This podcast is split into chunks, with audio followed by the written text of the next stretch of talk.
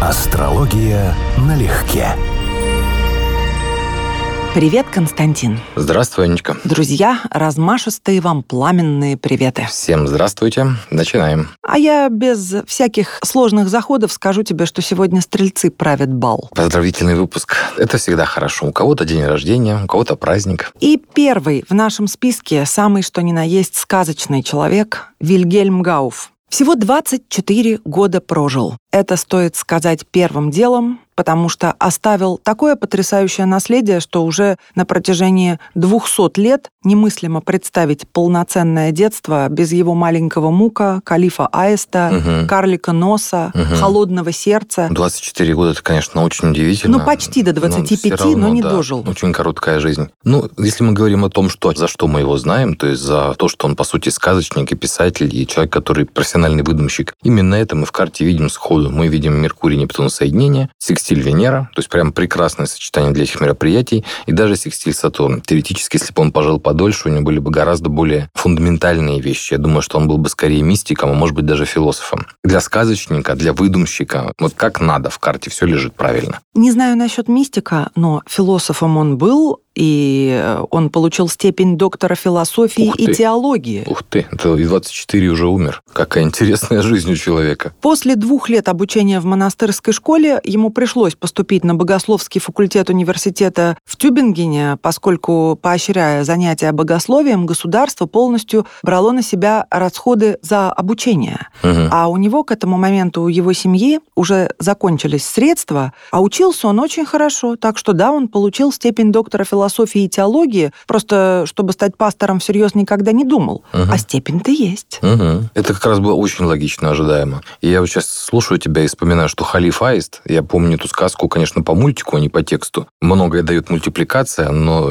это абсолютно нептунианский мультик. Вот скажу, что, может быть, даже где-то частично сюрреалистичный. Его сказки гуманные, наверное, будет правильно сказать. Он человеколюбом был невероятным и романтиком, угу. что объясняется угу. не столько возрастом, сколько сколько чистотой души, я бы сказала. Да. А также аспектами типа Венера-Нептун в карте, которые типичны для такого качества. Угу. Оба его дедушки и отец были высокопоставленными чиновниками. Отец, секретарь в Министерстве иностранных дел, умер, когда Вильгельму было всего 7 лет. И мама с четырьмя детьми вынуждена была переехать вот в этот Тюбинген, университетский город, и жили они в доме деда по материнской линии, где была огромная библиотека, которой Вильгельм с удовольствием пользовался. Недаром я не устаю говорить, ведь все хорошее начинается с чтения книг в детстве. Что видим? Углубленный? Согласен. На самом деле согласен, потому что мысль, правда, замечательная. Он очень хороший вариант Стрельца. Он не только Солнце в Стрельце, у него секстиль с Юпитером, управителем Стрельца. То есть теоретически он должен был быть ярким воплощением стрельцовского начала вообще, вот в смысле как личность, как самосознание. Потому что если мы говорим о его мышлении, о тексте, то это Меркурий в Скорпионе, о его чувственной стороне любви и романтизме это Венера в Козероге в секстиле с Нептуном, опять же, Меркурием. А вот как Стрелец, секстиль Уран, секстиль Юпитер с рецепцией, это прекрасно. Но здесь есть очень проблемное место, которое, судя по всему, в гороскопе у него как раз и связано со здоровьем. Марс ретроградный, пораженный в раке.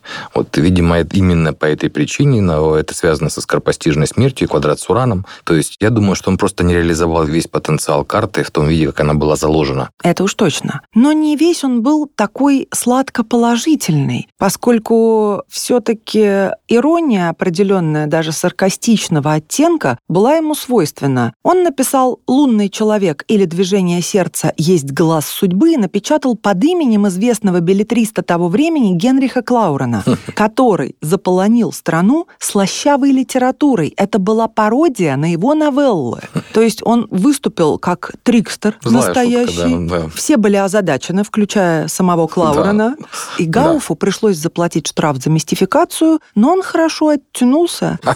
Да, интересно, молодец. От Меркурия в Скорпионе можно было ожидать. Чистой души человек, но тем не менее не прошел мимо литературного безобразия. И до сих пор непонятно, от чего же он умер, от тифа ли, от гриппа или от нервной горячки. Самое обидное, что в 1828 он занял должность редактора газеты, собрал материал для новой книги, женился на с детства любимой девушке, наслаждался семейной жизнью и в ноябре того же года заболел и умер через неделю после рождения своей дочери Вильгельмины и не дожил буквально 10 дней до своего 25-летия. И третий его сборник сказок выпустила уже его супруга. Да, грустная история. Но смерть таки реально скоропостижная для ректификации это квадратура Марс-Уран, которая есть в карте весьма болезненная. Она явно имеет отношение к вопросу, как и, возможно, Солнце имеет отношение к восьмому дому, потому что не дожил там 10 дней или там вблизи солнечного события, то есть дня рождения. Это яркий признак, что у человека Солнце завязано либо аспектами, либо чем-то еще положением, управлением на дом смерти. В сказке «Холодное сердце», совершенно бесподобный, по которой есть очень достойный детский фильм старый, бедный угольщик Петер Мунк приходит просить о помощи стеклянного человечка, и тот произносит «Разума, говорю я тебе, здорового человеческого разума и благоразумия должен был ты пожелать, а не лошадь с повозкой». Да, мудро. А нас ждет норвежец с фамилией, увековеченной в сказке самим Гауфом. Мунк, живописец и график, один из первых представителей экспрессионизма, Мунк Эдвард, автор картины «Крик», которую знают даже дети, а количество мемов, выпущенных на нее, не поддается счету. Знаешь, не странно, что именно «Крик» стал наиболее популярной работой Мунка, потому что он, в принципе, всегда ощущал жизнь вообще и свою, в частности, как трагедию. Потом, ближе к закату, он писал, что болезнь, безумие и смерть, эти ангелы мрака, стояли у моей колыбели и не оставляли меня всю жизнь. Как это вяжется с картой? Ну, из любопытного здесь то, что, поскольку он деятель искусств, мы, естественно, должны смотреть на тематику Венеры, как явного правителя искусства. Она у нас в Скорпионе, и она в оппозиции с Плутоном. И это имеет прямое отношение к экспрессии, как гиперинтенсивной или несколько преувеличенной манере, стилистике и пропорции, которые будет человек вкладывать. То есть его Венера, его искусство будет гипертрофировано в плутонианском стиле. И, конечно, экспрессионизм – это явный пример нереалистичного искусства, в котором очень сильно вторгаются эмоции и буквально доминируют над изображением или над реальностью. Но я думаю, что здесь еще очень интересный смысл есть. Но если будем говорить конкретно о картине «Крик», она нарисована была во время вулканического выхлопа,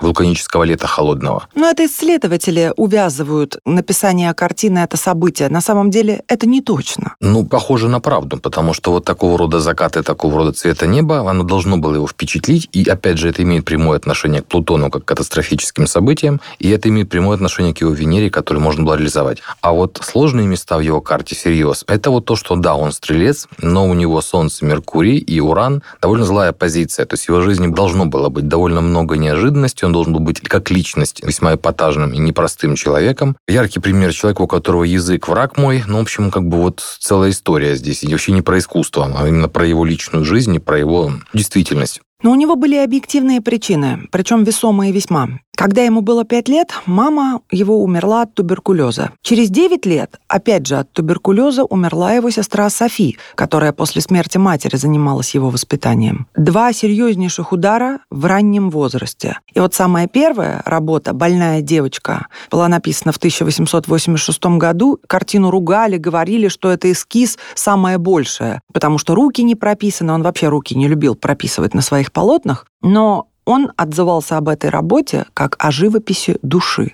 И вот именно в этой манере он дальше и работал. Есть детство вот настолько злосчастное? Мы исходим из того, что детские впечатления у человека тесно связаны с Луной. И Луна в Козероге, тем более в квадрате с Сатурном, пусть даже это аспект с рецепцией, но с огромной разностью Сатурн в экзальтации, Луна в изгнании, достаточно трагическая, травматическая тема детства, непростое восприятие сначала матери, а потом женщин. То есть это тема, которая всегда должна для него ну, сопровождаться определенной степенью трагизма. Что же касается Крика, смотри, он с 1902 начал создавать цикл, назвал его «Фриз жизни», серия из 22 картин. Этот цикл на серии подразделяется «Рождение любви», «Расцвет и закат любви», «Страх жизни» и «Смерть». Его картины много ругали, тем не менее, в 18 лет он продал первые работы, что для художника просто фантастическая удача. А уже в 26 в Осло была организована его первая персональная выставка. И вот там был так называемый триптих, ну это не полноценный триптих, но три работы «Тревога», «Меланхолия» и «Крик». Но вот мистики считают, что он предвидел катастрофы 20 века, что все это связано с какими-то катаклизмами. Но на самом деле вот он говорил, что писать для меня болезнь, от которой я хочу отделаться, отделаться, но и опьянение, в котором я хочу пребывать. Вот такие дихотомические чувства. Яркий пример ситуации, когда по космограмме судить все-таки не получится, потому что Венера у него ослабленная, более того, достаточно сложная из-за позиции Плутона. Здесь говорить о том, что у него выраженные способности к искусству, скажем, сразу можно было увидеть сказочника, фантазера, мыслителя, писателя у Гауфа, здесь не получится. То есть это именно событийная ситуация, что он вообще стал художником. Он прав, видимо, это была какая-то для него отдушина в виде самореализации.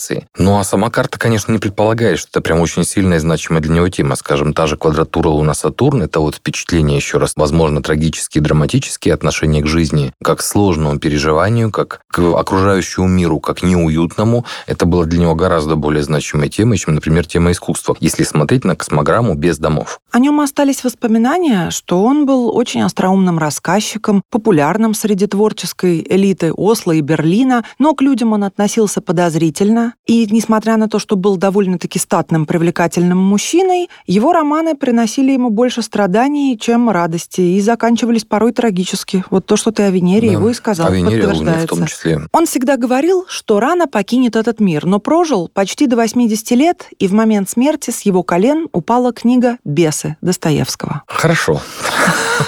Что я могу сказать? Хорошо. Хороший подыток?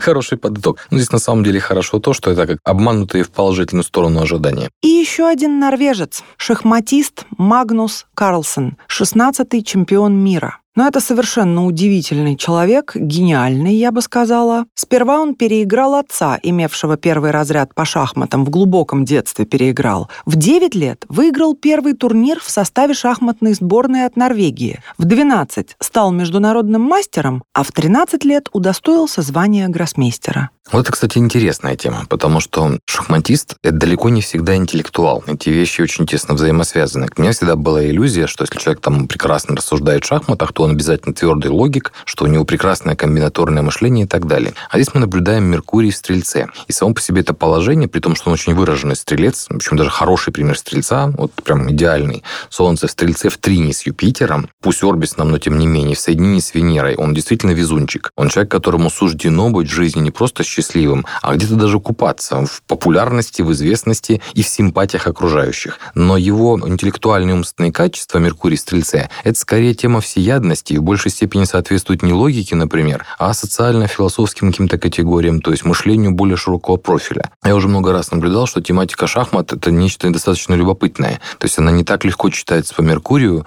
по мыслительным процессам, как можно было бы ожидать. Он лучший шахматист современности. Провел серию из 53 игр, прежде чем проиграть малоизвестному Хансу Ниману, но это отдельная история, которую комментировали все, от Илона Маска до Гарри Каспарова. Сейчас чемпиона мира, ага. Тем не менее, он поставил рекорд, удерживая титул чемпиона мира по шахматам в трех категориях в течение 13 ну, лет. Все-таки есть категории. Не слабо, да? Не слабо. Каспаров говорил, что был поражен, как Магнус может быстро находить правильное решение, даже не углубляясь в позицию. Именно поэтому Магнуса многие называют Моцартом в мире шахмат. Вот это не соответствует его карте, почему я сказал, что у него есть показатели, которые в большей степени описывают человека, но скорее успешного, счастливого, с удачной, интересной биографией. Да, у него здесь тоже есть нюансы, завязанные на меркурианскую деятельность, но не настолько очевидные, не настолько недвусмысленные, как мы могли бы увидеть у кого-то гроссмейстера или у тех шахматистов. Мне было интересно, я разбирал их космограммы, те, у кого домов, конечно, нет. И более-менее эта карта читабельная. Ты понимаешь, что ты интеллектуальный вид деятельности,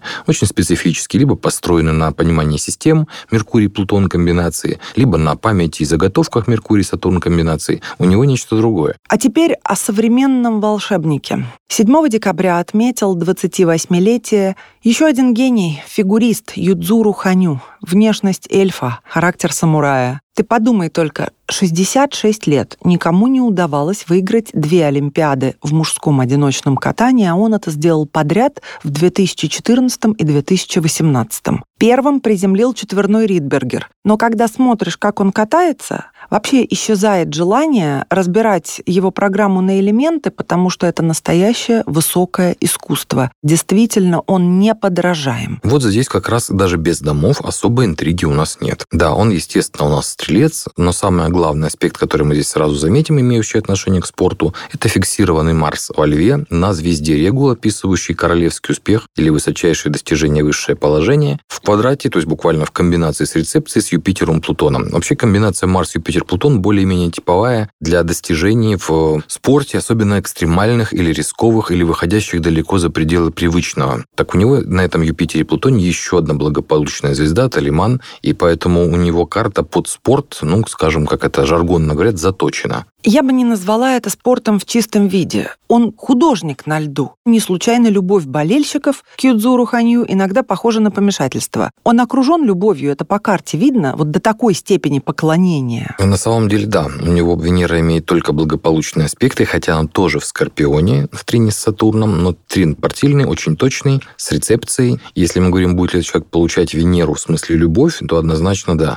Но если мы будем разбирать карту чуть более глубоко, ну, например, посмотрим рецепции и цепочку управлений, то мы приходим обратно вот к квадратуре, с которой начал. То есть база его карты – это то, что его Солнце, и Венера, и абсолютно все в карте сводится в конечном счете к квадрату Марс, Юпитер, Плутон на очень благополучных звездах с рецепцией. И да, это самурай в каком-то смысле. Да, он может сделать артистично. Опять же, Марс во Льве – это однозначный бонус к всем видам деятельности или спорта, где есть элемент шоу или оценки за художественное мастерство, то есть за фактически демонстративную солнечную сторону. Но аспект сам по себе весьма жесткий. Я это понимаю так, что человек, который пришел к таким успехам, проходит тренировки намного более интенсивные, намного более серьезные, чем можем себе представить. Потому что такая точная квадратура Марс-Юпитер, Марс-Плутон, это тренировки вот более типичны для боевых искусств или бокса, например. Он, можно сказать, космонавт от фигурного катания, потому что его мечта сделать четверной аксель, элемент, который еще никому не удавалось пока сделать, а любое его падение с неудачного акселя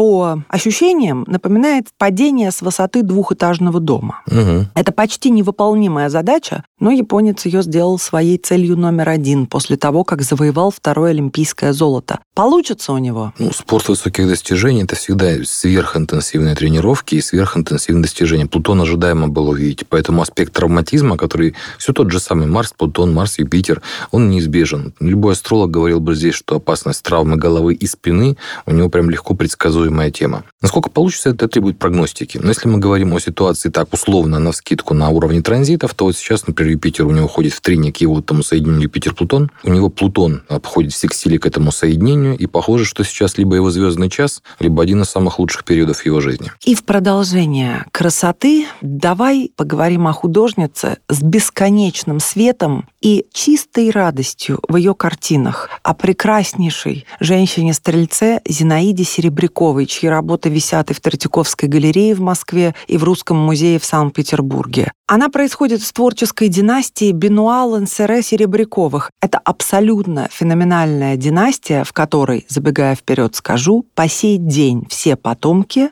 так и продолжают работать в искусстве. И художниками, и искусствоведами, и музейщиками. Все в семье занимались творчеством, посещали выставки, читали редкие книги по искусству. То есть Зинаида Серебрякова с юных лет начала рисовать, и всю жизнь, благодаря, наверное, такому фундаментальному домашнему художественному образованию, оставалась вне каких-либо течений. Что видим? На самом деле, без домов, та же история, что с Мунка, мне очень сложно сказать, почему она стала художницей, именно художницей. Но Венера у нее в Скорпионе, в шахте, каких-то серьезных аспектов не имеет. А вот много из того другого, что ты рассказывал, скажем, трудная жизнь должна была быть, и в том числе опыт непростой, вот классическое чтение в женской карте, Солнце, Сатурн, позиция, возможные трудности с отцом, например, или с мужской фигурой в жизни. И, в принципе, достаточно много испытаний и трудностей, которые человеку придется по жизни превзойти и столкнуться. Плюс у нее очень яркий яркий показатель, типичный на самом деле для многих творческих людей, это точное соединение Солнца и Лилит. То есть я не знаю ни вообще ничего, но предполагаю, что этот человек должен быть буквально одержим собственным творчеством, то есть очень увлечен. Но, конечно, еще раз, глядя только на Венеру, в этом случае я практически не очень понимаю, как она вообще реализовалась в этом качестве, потому что без домов мы не видим вот этого сочетания профессиональной реализации. Что касается мужчин, отец умер, когда ей было полтора года, она его, естественно, помнить не могла, а замуж вышла по большой взаимной любви, но за двоюродного брата они с большим трудом получили разрешение на этот брак. Тем не менее, родили четверых детей, двух сыновей и двух дочерей. Поразительно, что все четверо стали художниками. Ну вот тема династии четвертого дома, на скидку для ректификации этой карты, чрезвычайно важна и весьма удачна. А это, скорее всего, у нее завязано вот в карте на влияние Юпитер, Трин, Меркурий, Марс. Я бы говорил, что у нее заметные, может быть, даже и выдающиеся способности к работе скорее интеллектом, мышлением, к обучаемости, в том том числе, к вот этим свойствам. И поэтому, если это четвертый дом или имеет отношение к дому происхождения, тогда мы можем ожидать, почему это происходило именно таким образом. Меня удивило, что ты сказал, будто непонятно, почему она реализовалась в искусстве. В 1909 году написала автопортрет за туалетом, свой автопортрет. Да-да-да, вот я, собственно, только да. практически его-то и помню. Его все помнят, да, ну, очень... кто интересовался искусством того периода. Угу. Бесконечно радостная, светлая девушка, да. красивая, пышущая радостью жизни. Угу. Спустя год он и еще 12 полотен, в число которых входили портреты знакомых, крестьянские этюды и пейзажи, участвовали в выставке, называемой «Мир искусства». И ее картины висели рядом с полотнами Валентина Серова, Бориса Кустодиева и Михаила Врубеля. И три из них, включая «За туалетом», приобрела Третьяковская галерея. И Серебрякову избрали членом мира искусства. Это огромная редкость для женщины того времени Согласен. попасть в когорту признанных. И это вновь не про психологическую склонность, а про чрезвычайно удачную судьбу в определенном вопросе. То есть у нее Венера, учитывая, насколько она не проявлена участием в карте, обязана находиться в домах очень удачным образом. Может быть, это связано с десятым домом, может быть, это связано и с первым, потому что это буквально естественный навык, который она показала сразу. И, прям скажем, женщина привлекательная, судя очень. по автопортрету. А теперь про тяжелую судьбу. Во-первых, в 1917 году, а мы знаем, что это угу. за событие, Совет Петербургской академии художеств выдвинул Серебрякову название академика живописи. Это невероятная честь, но Получить академика помешала революция.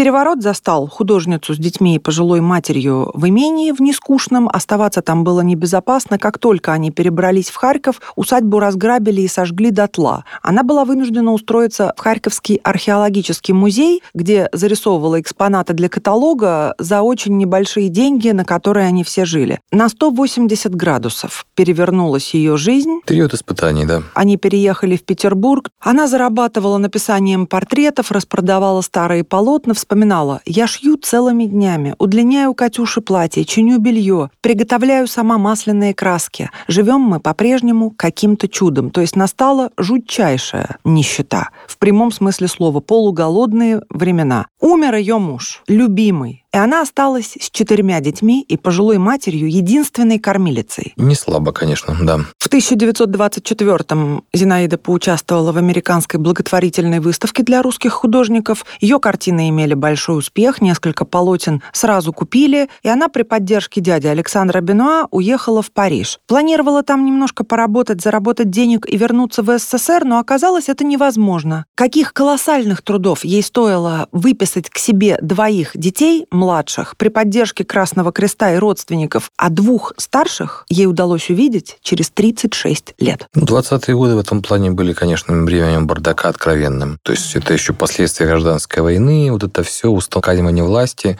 Там, мягко говоря, перегибы были сплошь и рядом. Ну и что касается ее творческой судьбы, в СССР ей не удалось вернуться потому что началась Вторая мировая война, а до этого были проволочки с оформлением документов. И вдруг в середине 60-х ее выставка прошла в Москве, потому что во времена хрущевской оттепели, особенно ее крестьянская серия картин, вызвала большой интерес и ажиотаж. Ее пригласили, но ей уже было 80 лет, она не смогла приехать, через два года умерла. А в 2015 году ее полотно «Спящая девочка» было продано на аукционе Сотбис почти за 6 миллионов долларов. Ну, скажу еще раз, что, конечно, Венера в карте чрезвычайно важна. Вот я тебя слушаю параллельно, да, вспоминаю одну из главных карт, которая имеет прямое отношение к вот советской действительности. Карту захвата власти, это 7 ноября, официальная революция наша, да, 17 года. Она попадает Венерой как раз на самое болезненное место этой карты, ну или наоборот. Эта карта влияет на важную, видимо, в ее карте планету Венеру весьма разрушительным образом. Поэтому тут, наверное, еще моменты вот эти было бы интересно разобрать, как конкретно повлияла на нее мунданная карта, мунданный гороскоп и каким последствиям это привело. Тем не менее, радость от ее полотен вам гарантирована, друзья. Сходите в Третьяковку или в Русский музей и посмотрите на этот чистый Удивительно свет, светлое искусство. В котором нет ни на йоту, ни грязи, ничего наносного. Да, это вам не Гигер. Да. А виновникам торжества и хозяевам сезона хочу пожелать возможностей для интеллектуального и художественного размаха, чтобы гореть любовью к своему делу, как все те, о ком мы сегодня говорили. Я бы отдельно пожелал стрельцам, чтобы ваше движение, ваш скач вперед, движение кентавра, не отталкивалось на вот такие трагические препятствия, на травмы и на катаклизмы. С днем рождения, стрельцы! С днем рождения всех! Астрология налегке.